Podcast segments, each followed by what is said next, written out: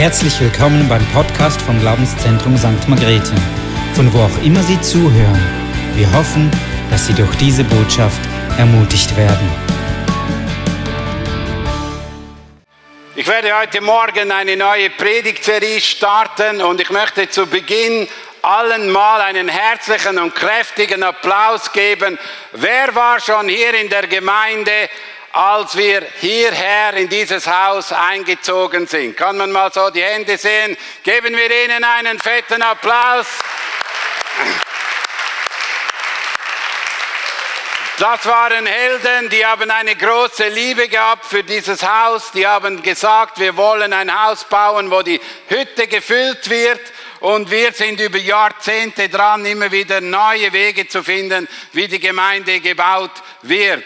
Und heute möchten wir eine Serie beginnen, Mein Herz für sein Haus. Und wir wissen, dass Kirche ist ja nicht ein Gebäude, sondern Kirche bist du und ich, wir sind Menschen. Und wir wollen das auch so immer wieder proklamieren. Wir sammeln nicht für Gebäude, sondern wir sammeln für Menschen, weil wir eine Schau haben, dass Menschen gerettet werden, dass Menschen erlöst werden, dass Menschen Gott lieben können. Und wenn man so eine Geldserie anfängt oder beginnt, ich möchte zuerst einfach mal sagen, die letzte Geldserie war vor fünf Jahren. Punkt. Die Bibel hat aber 2350 Verse, die immer wieder über das Geld sprechen. Und Geld ist etwas, was uns wöchentlich, wöchentlich immer wieder beschäftigt. Du, stell, du stellst dir manchmal die Frage, wenn du, äh, wo gehst du einkaufen? Ist jetzt gut, wenn wir nach Österreich einkaufen gehen? Ist der Benzinpreis besser dort oder ist er besser da? Wir stellen uns Fragen, lohnt sich diese Investition noch oder sollen wir etwas Neues kaufen? Wir haben immer wieder Gedanken und Sachen, die wir uns überlegen. Sollen wir jetzt da etwas geben oder sollen wir jetzt nichts geben? Es ist so, dass wir uns ständig mit dem Geld auseinandersetzen setzen. Wir setzen uns auch mit dem Geld auseinander, wenn es darum geht, äh, ob wir einen Job annehmen. Wenn wir zum Beispiel einen Jungen fragen, der eine Lehre beginnt, oder dann fragt er sich vielleicht, ja, wie viel Geld verdiene ich mal, wenn ich dann richtig Geld verdiene? Und bei uns ist es nicht anders, dass wir uns manchmal Gedanken machen, äh, wenn wir ein bisschen mehr verdienen, dann wechseln wir den Job und dann äh, geben wir dann auch ein bisschen etwas auf und schauen Wege. Das ist so, das ist der Mensch, der versucht täglich mit Geld, ist er herausgefordert. Es ist aber auch so, dass Geld in unserem Leben eine große Rolle spielt, indem dass es auch unser Herz prägt, unser Leben prägt und dass wir uns auch immer wieder fragen müssen, was ist jetzt der Chef, das Geld oder ist es dann noch Gott oder bin ich sicher oder was auch immer. Wir merken sehr stark, wir, wir entscheiden uns auch selbstständig und wir schauen, dass wir am besten rauskommen bei all dem, was wir tun. Das ist überhaupt nicht schlecht. Ich mache mir auch Gedanken, wenn ich Kleider kaufe, dann schaue ich mir, äh, sind die preiswert, halten sie lange oder so. Man hat ganz viele Gedanken, die einen prägen. Man kann mit Geld auch viel Gutes tun. Es gibt viele Menschen, die viel Gutes tun mit Geld.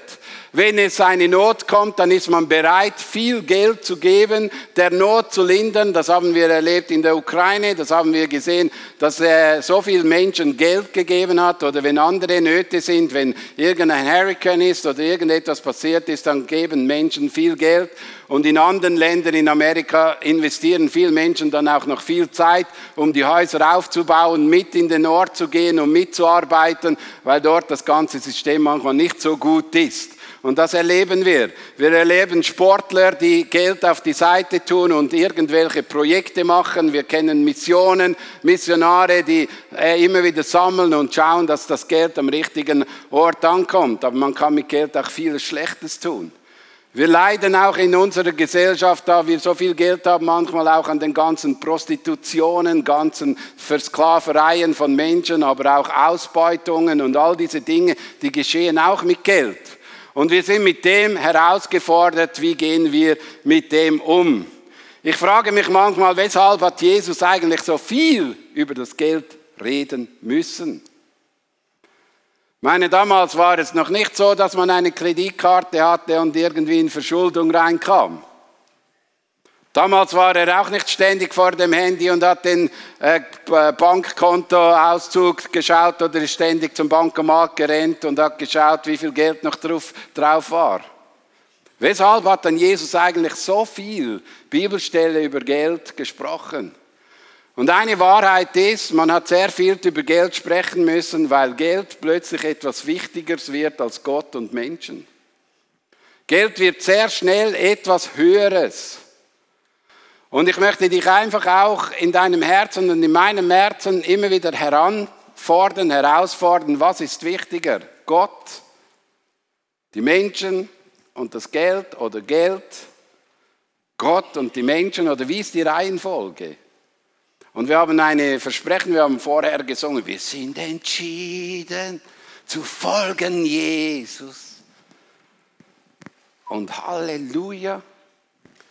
Aber das beinhaltet alles im Fall. Mein ganzes Leben gehört ihm. Mein ganzes Leben gehört ihm. Alles gehört ihm. Alles ist ihm. Wir haben null Besitz. Es gehört ihm. Und ich möchte heute in diese Serie so einsteigen mit Lukas 16, 1 bis 13 und möchte mal so beginnen. Der Einstellung, alles gehört Gott. In Lukas 16, 1 steht, Jesus wandte sich zu seinen Jüngern und sagte, ein reicher Mann hatte einen Verwalter, über diesen ging Klage bei ihm ein. Es hieß, er veruntreute ihm sein Vermögen. Hier spricht Jesus zu seinen Jüngern und nimmt ein Gleichnis, wo der Verwalter ist Gott und der, äh, äh nein, der Besitzer ist Gott und der Verwalter, das sind wir oder das ist ein Mensch, der von Gott ein Vermögen bekommen hat und das soll er richtig verwalten.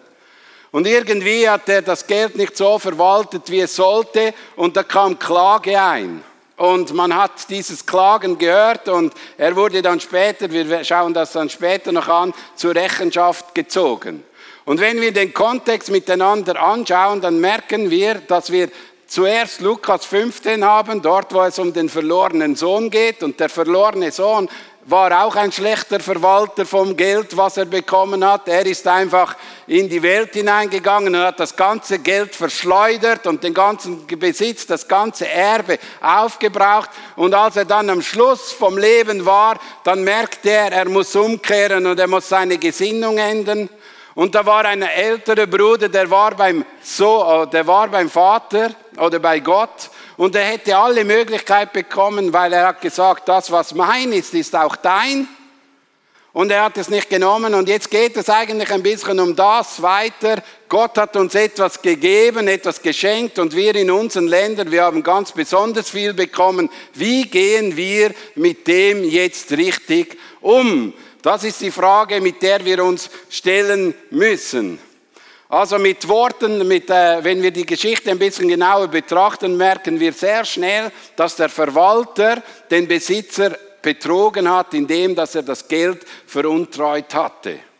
Und wir denken uns, ja, wir sind ja keine Verwalter, wir haben ja sowieso nichts, wir, wir, wir haben mit dem gar nichts zu tun, aber ich kann dir jetzt dann gleich weiter sagen, dass wir eigentlich von Gott so viel bekommen haben und dass Gott eigentlich alles gehört, was er uns gegeben hat. Das ist mir ein wichtiger Punkt. Wenn im 5. Mose 10, 14 steht, den Herr, euer Gott, gehört die Weite, gehört der weite Himmel, die Erde und alles, was darauf gibt.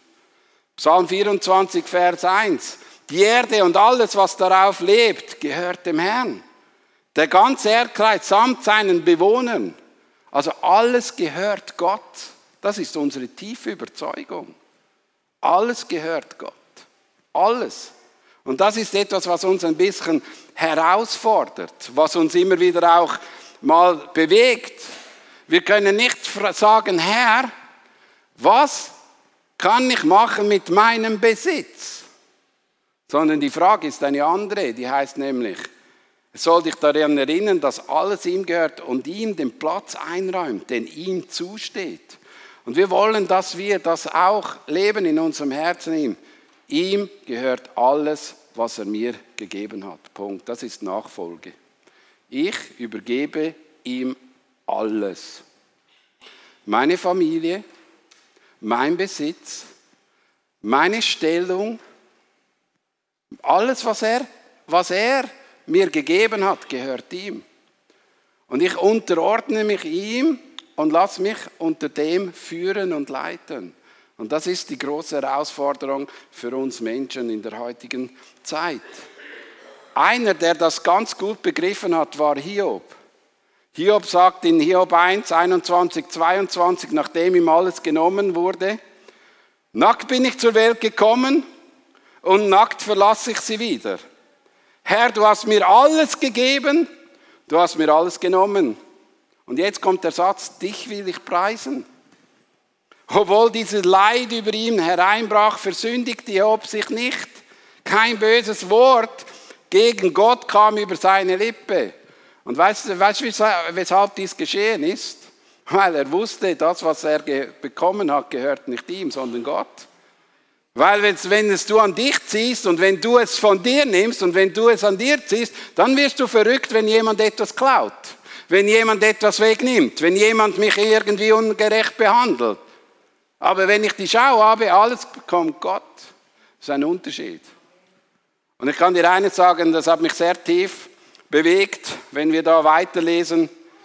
Geboren, du hast nichts, sterben, du hast nichts. 80 oder 100 Jahre wird dir etwas anvertraut.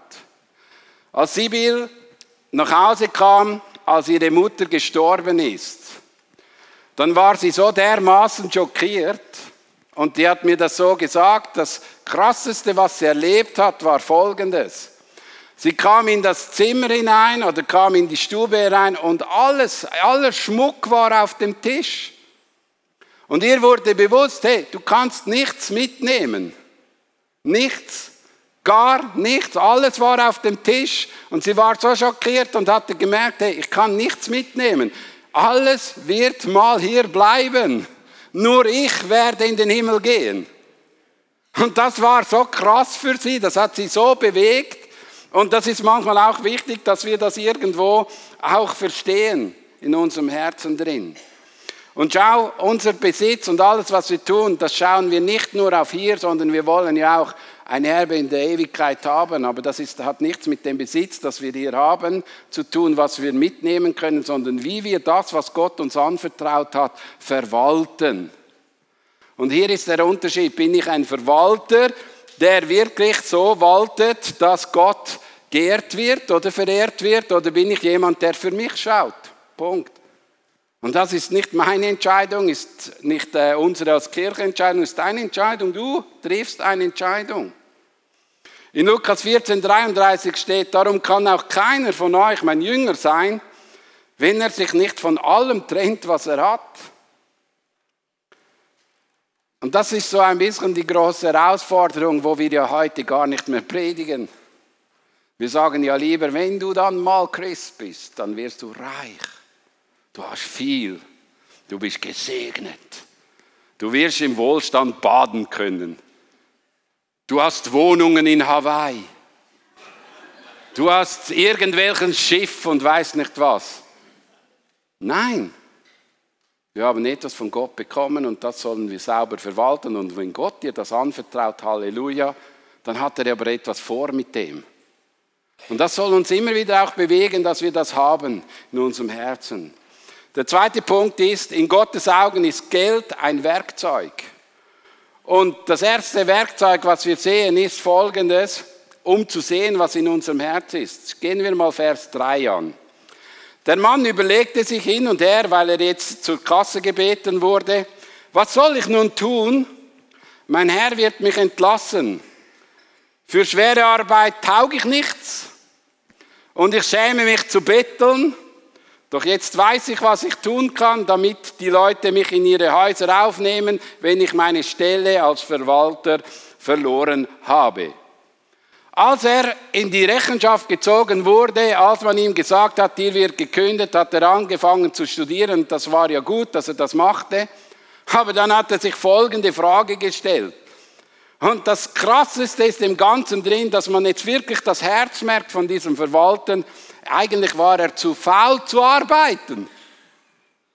Äh, eine andere Übersetzung sagt eigentlich so, äh, zu schwere Arbeit taug ich nichts Und die Elberfelder Übersetzung sagt, graben kann ich nicht. Also eigentlich war er einer der, einige derjenigen, der gesagt hat, ich will gar nicht arbeiten. Und weißt du, wir haben in der heutigen Generation, in der heutigen Zeit so viele Menschen, die gar nicht arbeiten wollen.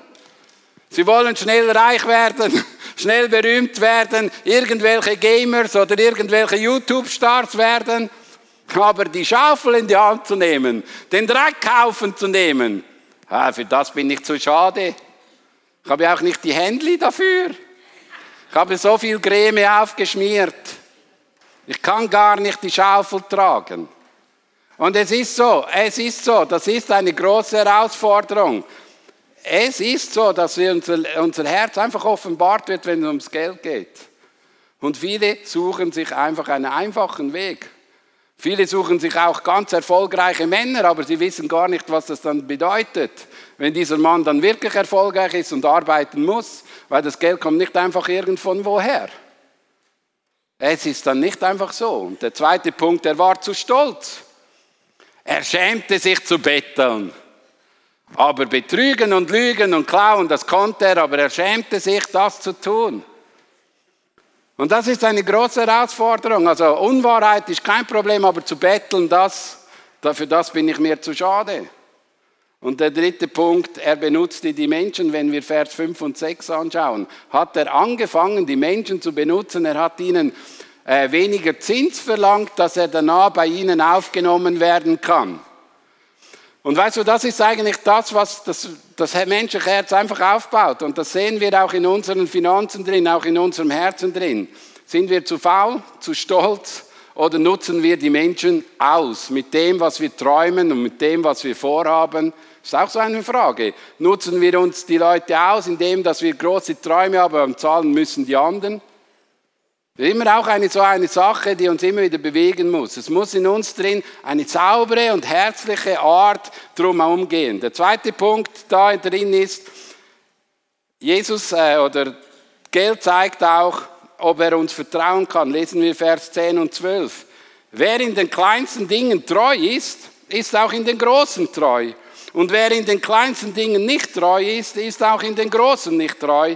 Wenn ihr also im Umgang mit dem Unrecht, unrechten Mammon nicht treu seid, wer wird euch dann das wahre Gut anvertrauen, wenn ihr das nicht treu verwaltet, was euch doch gar nicht gehört? Wer wird euch dann euer wahres Eigentum gehen, geben? Und hier ist auch wieder der Punkt, es fängt im Kleinen an, nicht im Großen, im Kleinen. Bist du im Kleinen treu Gott gegenüber? Ganz einfach, bin ich bereit, den Teil zu geben, den Gott von mir verlangt.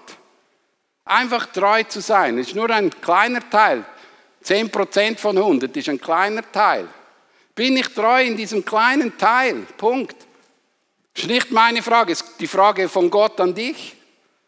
Und die Frage, die sich hier drin stellt, ist nicht in dem drin, dass du in deinem Herzen drin nicht für dich auch etwas haben darfst. Du hast ja 90 Prozent. Die Frage ist, bin ich treu an dem kleinen Teil, den Gott von mir verlangt? Und ich bin immer wieder, ich bin immer wieder äh, verwundert, wie großzügig Gott mit mir umgeht, wenn ich nur in diesem kleinen Teil treu bin. Da bin ich immer wieder extrem dankbar. Und schau, Gott geht es eigentlich gar nicht darum, dass wir einfach nur alles hingeben, sondern Gott geht es darum, dass wir treu sind, dass wir das, was Gott uns angegeben hat, dass wir das treu verwalten, dass wir das Beste daraus machen, dass viele Menschen gerettet werden, dass viele Menschen zum Glauben kommen, dass die Menschen äh, die Nähe Gottes kennenlernen dürfen. Das ist unsere Aufgabe mit dem Verwalten. Das ist unser Ziel, mit dem wir arbeiten müssen. Und das ist auch mein Leben. Ich gebe so Geld. Gebe aus diesem Grund Geld, aus einem ganz einfachen Punkt. Weil ich Gott liebe, gebe ich es ihm gerne. Punkt. Gar nichts anderes. Ich liebe Gott, darum gebe ich gern. Ich bin so beschenkt worden von ihm, darum kann ich loslassen. Und es hat mit der Liebe zu tun und darum finde ich es, ist es gut, wenn wir treu sind in diesem Bereich. In einem anderen Gleichnis, wo es auch um anvertraute Talente geht, sagt er in Lukas 19, 17 sehr gut. Erweiterte er, du bist ein tüchtiger Diener, weil du im kleinsten treu gewesen bist, sollst du Verwalter zu zehn Städten werden. Er war im Kleinen drin treu und so konnte ihn Gott gebrauchen. Und weißt du was, ich erlebe es immer wieder, die gleiche Situation. Menschen träumen groß, aber fangen nie klein an. Sie haben irgendeinen Traum, der irgendwo, irgendwo hinführen soll, aber sie beginnen nie den ersten Schritt. Und der kleine Schritt ist der Beginn, der wichtig ist in deinem und meinem Leben. Und das ist eine Sache zwischen dir und Gott und nicht zwischen dir und der Kirche.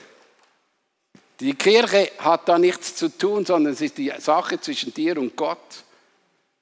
Und ich kann dir eines versichern, ich weiß nicht, wer den Zehnten zahlt und wer den Zehnten zahlt und den behandle ich besser als den anderen. Das ist genau der Grund, weshalb ich es nicht weiß. Es geht darum, dass Gott es weiß. Und du musst eines Tages vor Gott stehen und er fragt dich, bist du treu gewesen oder nicht. Und wer in kleinen Dingen treu ist, wird auch in großen treu sein. Das ist so ein Beispiel, was wir, was wir hier drin lesen. Wenn du im Kleinen drin einfach, einfach dienst, eben vielleicht auch mal die Schaufel in der Hand nimmst und einfach mal bei unten anfängst, dann kann Gott auch das andere sehen. Und das sehe ich einfach als kleines Prinzip. Und wenn Menschen heute schnell reich werden wollen, ich sage dir, das ist ganz, wenn du im Kleinen nicht umgehen kannst, wirst du das Große auch nicht handeln können. Das ist so. Und ich erlebe das immer wieder, dass Menschen in ihrem Herzen drin diese Treue leben. Ich bin auch dankbar, dass wir hier in der Gemeinde Menschen haben, die treu sind in diesem Umgang. Und es geht jetzt nicht nur um Finanzen, treu im Dienen, treu im Hingabe, treu da zu sein, wenn man auf sie, wenn man auf sie zählt, treu, wenn man etwas braucht, treue, wenn man einfach, man kann sich auf sie verlassen. Das ist auch ein wichtiger Teil von dieser Treue. Dann der nächste Punkt, das richtige Brauch, das richtig gebraucht werden will. Vers 8 und 9 steht, da lobte der Herr, der untreue Verwalter dafür, dass er so klug gehandelt hat. Also das schockiert mich eigentlich. Er lobte diesen Mann, weil er die anderen Leute abgezockt hat. Das schockiert mich, diese Aussage. Aber er, er, er, er, er gibt nicht da dem Recht, was er gemacht hat, sondern was dahinter stellt. Er hat sich überlegt, wie kann ich in Zukunft überleben? Wie kann ich in der Ewigkeit bestehen? Und das ist auch unsere Frage. Wie können wir in der Ewigkeit bestehen vor Gott? Das ist unsere Frage. Nicht nur, dass wir gerettet werden, sondern wie können wir bestehen? Es wird mal eine, auch ein Preisgericht kommen. Ich werde danach noch dazu kommen. Aber es ist so. Wie werde ich dort oben empfangen von diesem lebendigen Gott? Und er lobte eigentlich, er sah, was auf ihn zukam, er sah die Not, er wusste, er wird den Dienst aufhören müssen und der äh, Dienst aufhören und er braucht genug Geld, um zu überleben. Er sagt dann weiter, er machte einen Plan, eben er hat diese Menschen dann ein bisschen ausgenutzt und er hat ihn sofort umgesetzt. Das sehen wir hier drin. Aber in der Tat, die Menschen dieser Welt sind im Umgang mit ihresgleichen klüger als die Menschen des Lichts. Ist auch eine krasse Aussage, die hier gekommen wird. Schau, ich war letztens in irgendeinem Ort, ist egal wo. Dann war die Gemeinde war in Not, in wirklich finanzieller Not. Und dann ist der Kassier nach vorn gegangen. Dann bin ich in der Cafeteria drin am Sitzen gewesen, habe mit einer Person gesprochen. Ja, und dann hat ein wirklich reicher Geschäftsmann über die Kirche heruntergedonnert und gesagt, ist gut, dass die unten durchgehen. Verstehen wir, was der Punkt ist? Es ist gut, wenn die mal einfach heruntergeputzt werden, dass sie mal unten dran sein müssen. Ja, das ist eine Gesinnung. Und das kann man auch sagen.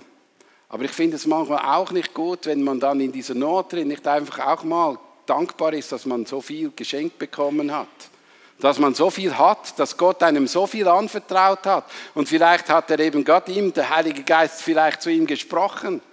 Und das ist manchmal eine große Herausforderung für uns selbst. Hey, weißt, die Versorgung kommt nicht von den Menschen, das wissen wir. Die Versorgung kommt von Gott. Aber er braucht Menschen, die, es, die uns versorgen. Und in diesen Momenten ist manchmal so, dass wir wirklich auch aufpassen müssen in unserem Herzen drin, dass wir uns nicht versündigen sondern dass wir gerade auch hier einfach mal eine Schau haben. Wir haben eine Schau, dass Menschen gerettet werden, dass Menschen durchgehen. Und diese Gemeinde, kann ich dir sagen, ist eine sehr gute Gemeinde. Eine wunderbar gute Gemeinde. Und in Deutschland hat mir eine Gemeinde erzählt, die haben in diesem Monat eine Rechnung bezahlt für, für äh, Gas und Strom von 15.000 Euro und zuvor 3.000. Uns einfach mal bewusst zu sein, wo wir da manchmal stehen. Das fordert uns heraus. Und das ist auch ein Punkt, wo wir stehen. Jetzt können wir sagen, ja gut, dann geht halt die Gemeinde unter. Punkt. Und wir müssen uns einfach auch bewusst sein, frag dann in diesen Momenten, bevor du urteilst, auch Gott, was ist dein Job? Was ist unser Job auch in diesen Dingen? Und ich möchte dir noch mal eins sagen. Ich spreche nicht hier als Pastor weil ich das nicht lebe, sondern ich habe das schon zuvor gelebt. Immer wieder gefragt, was Herr ist das, was ich geben soll? Und ich bin nie böse gewesen, wenn ich ein bisschen weniger hatte, weil ich immer gemerkt habe, im Schluss habe ich mehr gehabt. Und das ist etwas, was, was wir nicht, ich kann dir das nicht erklären. Ich kann dir nur sagen, in diesen Momenten frage einfach auch Gott, in diese Situation hinein. Uns ist es wichtig, dass wir in die Ewigkeit investieren. Es heißt nämlich, wenn wir weiterlesen, darum sage ich euch, macht euch Freunde mit dem Mammon, an dem so viel Unrecht haftet, damit ihr, wenn es kein Mammon mehr gibt, in die ewige Wohnung aufgenommen werden könnt. Also es wird mal eine Zeit geben, da gibt es keinen Besitz mehr.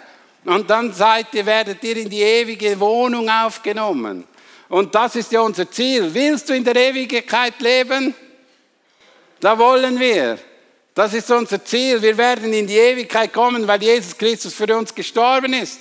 Wir können uns nicht den Himmel verdienen mit dem Zehnten, das geht nicht. Für das ist Jesus gestorben.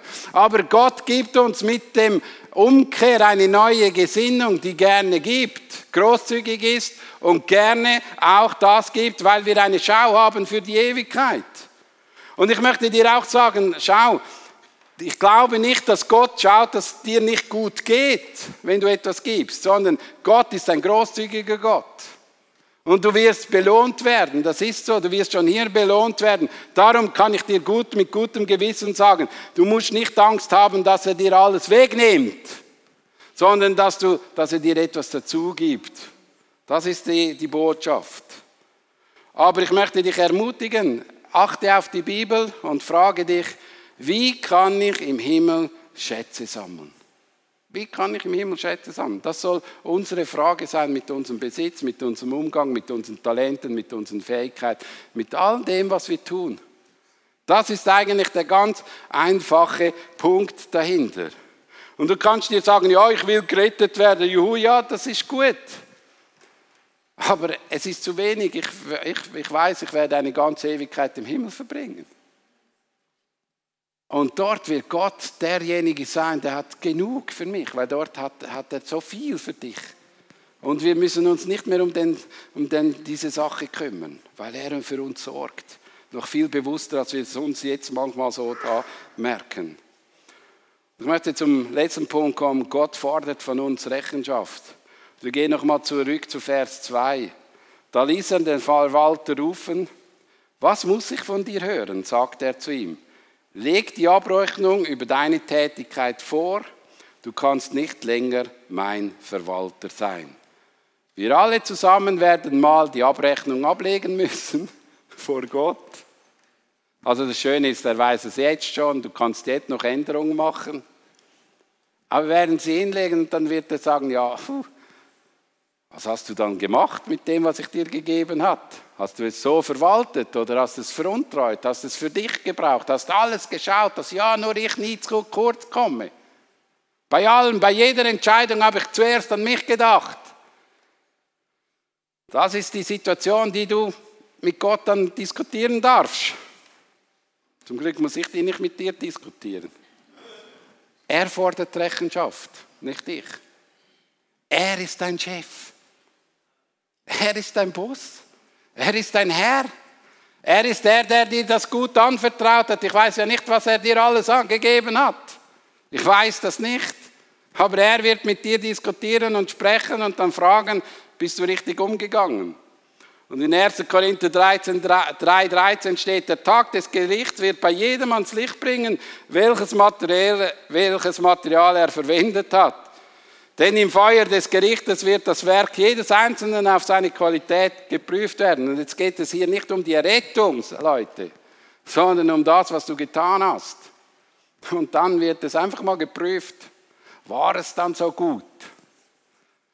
Waren dann, waren dann die Besten, die da hier auf der Kanzel stehen, die am meisten bewirkt haben fürs Reich Gottes? Da wird dann wird gefragt. Vielleicht werden einige Werke, die wir gesehen haben, wow, das war, der, das, war das Wichtigste. Wie Stroh wird es weggebrannt. Darum entscheide dich hier auf Erde weise zu bauen. Entscheide dich, den weisen Baumeister mit einzubeziehen. Nimm Baumaterial, das es verhebt, wenn das Feuer kommt, dass du weißt, hey, du hast dort oben noch etwas. Du hast dort oben, du bist dort nicht der Ärmste. Die Schweizer werden irgendein Drittel Weltland einziehen dort oben. Weil Gott uns so viel anvertraut hat und den Deutschen und den Österreichern. Er hat uns im Fall viel, wir, sind die, wir gehören zu den reichsten Menschen auf der ganzen Welt. Er hat uns so viel anvertraut und hat uns so viel gegeben und er hat das gemacht, weil er uns vertraut. Er vertraut uns. Er hätte sagen können, nein, wir können andere Länder gebrauchen. Nein, er hat uns gebraucht. Das ist ein Geschenk im Fall. Und nicht, weil wir mal Rütli-Schwur gemacht haben. Das ist ein Geschenk. Das Paradies kam nicht in die Schweiz, als wir den Rütli-Schwur gemacht haben. Sondern Gott ist der Herr und er hat so entschieden. Das müssen wir immer in unserem Herzen drin auch mal durch den Kopf durchziehen. Römer 14, 12 sagt, so wird also jeder von uns über sein Leben, über sein eigenes Leben Rechenschaft ablegen müssen. Was hast du mit dem gemacht, das ich dir anvertraut habe? Es geht nicht nur das Geld, auch um deine Fähigkeiten, deine Freiheiten, deine großen Freiheiten, die wir heutzutage haben, deine Freizeit, die heute so in die Mitte gelegt wird. Da fragt dich Gott eines Tages dann mal, habe ich wirklich das gemacht, was du wolltest? Meine Gesundheit? So viel Geld in die Gesundheit investiert? Und so weiter und so fort. Du kannst dich selbst fragen. Was nehme ich jetzt mit von dieser Predigt? Schön, dass du zugehört hast. Es heißt hier drin, siehst du dich als Besitzer oder als Verwalter? Herr, was willst du, dass ich mit meinem Geld mache? Sondern, Herr, was soll ich mit deinem Geld tun? Das ist eine umgekehrte Frage. Zeitliche Perspektive. Liebst du das Geld und benutzt die Menschen? Ewigkeitsperspektive. Liebst du Gott und die Menschen und gebrauchst dafür dein Geld? Was machst du mit dem, was Gott dir anvertraut hat? Und wir haben ja jetzt eine Aktion, unser Herz für sein Haus. Und wir haben einfach auch gemerkt in der letzten Zeit, dass wir immer wieder auch dankbar sind, wenn Menschen großzügig, treu, immer wieder regelmäßig Geld geben. Und wir werden jetzt einfach auch mal wieder drei Projekte auch in die Mitte nehmen. Du kannst auf die Homepage gehen, kannst sie anschauen. Wir wollen in Gemeindegründung in Lindau investieren. Wir brauchen einen neuen Beamer und wir brauchen neue, schönere Stühle und solche Dinge draußen. Und wenn Gott dich einfach anspricht, in deinem Herz darfst du etwas geben, weil wir merken, die Leute zahlen auch gerne mit Projekten. Und wenn dir das auf dem Herzen ist, kannst du, aber du musst nicht, im Fall, ich zwinge dich nicht, du bist kein besserer Christ. Aber wenn Gott dir es aufs Herz gibt, dann frage Gott, was kann ich für die Gemeinde tun? Was ist mir ein Anliegen? Was ist mir wichtig? Du kannst dich auch fragen, äh, was kann ich an Zeit und an Zeit investieren. Wir brauchen so viele Dienste, brauchen, brauchen wieder Leute. Da kannst du dich fragen, wo kann ich mich hingeben? Oder was habe ich an Talenten, die wichtig sind? Und lass uns miteinander aufstehen und der Björn soll Klavier spielen und rede du jetzt einfach, bevor wir in den Lobpreis einsteigen, zu Gott. Und ich lese noch den Vers. Ein Diener kann nicht für zwei Herren arbeiten. Er wird dem einen ergeben sein und den anderen abweisen. Für den einen wird er sich ganz einsetzen und den anderen wird er verachten. Ihr könnt nicht Gott dienen und zugleich dem Mammon. Ja, Vater, wir wollen wirklich ein neues Herz bekommen von dir. Und zwar ein Herz, das dir Rechenschaft gibt. Und ich bete jetzt auch da, da drin, Herr, auch in unserem Haus, da, in unserer Gemeinde, dass du mit jedem Einzelnen sprichst. Herr, ich bete dafür, dass du derjenige bist, der einfach das Zepter in der Hand hat. Danke dir dafür, dass du der bist, der derjenige ist, der uns liebt und gerne hat und ich bete dafür, dass du der Geist bist, der jetzt einfach spricht. Amen.